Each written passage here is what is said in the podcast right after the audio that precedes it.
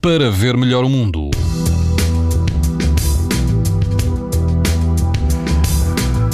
E amanhã, dia 1 de agosto, todo o país vai apresentar eh, risco muito alto de exposição à, radiação ultravioleta. Nos Açores, o risco será alto e na Madeira, extremo.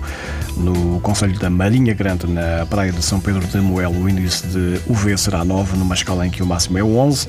Algum vento, embora fraco, e água do mar por volta dos 20 graus. Na Praia do Rei, na costa da Caparica, algum vento, também fraco.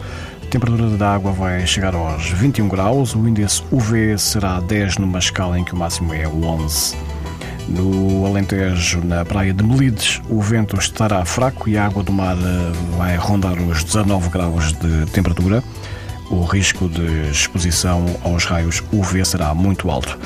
Pode ouvir estas informações na internet, no site TSF e também em podcast. Para ver melhor o mundo, uma parceria Essilor-TSF.